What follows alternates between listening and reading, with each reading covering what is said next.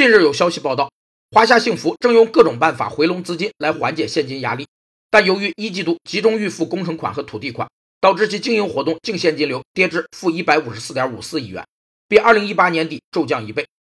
现金流量管理是指以现金流量为管理中心，围绕企业经营活动、投资活动和筹资活动而构筑的管理体系，是对当前或未来一定时期内的现金流动在数量和时间安排方面所做的预测与计划、执行与控制、信息传递与报告。以及分析与评价，进行现金流量管理有三个意义：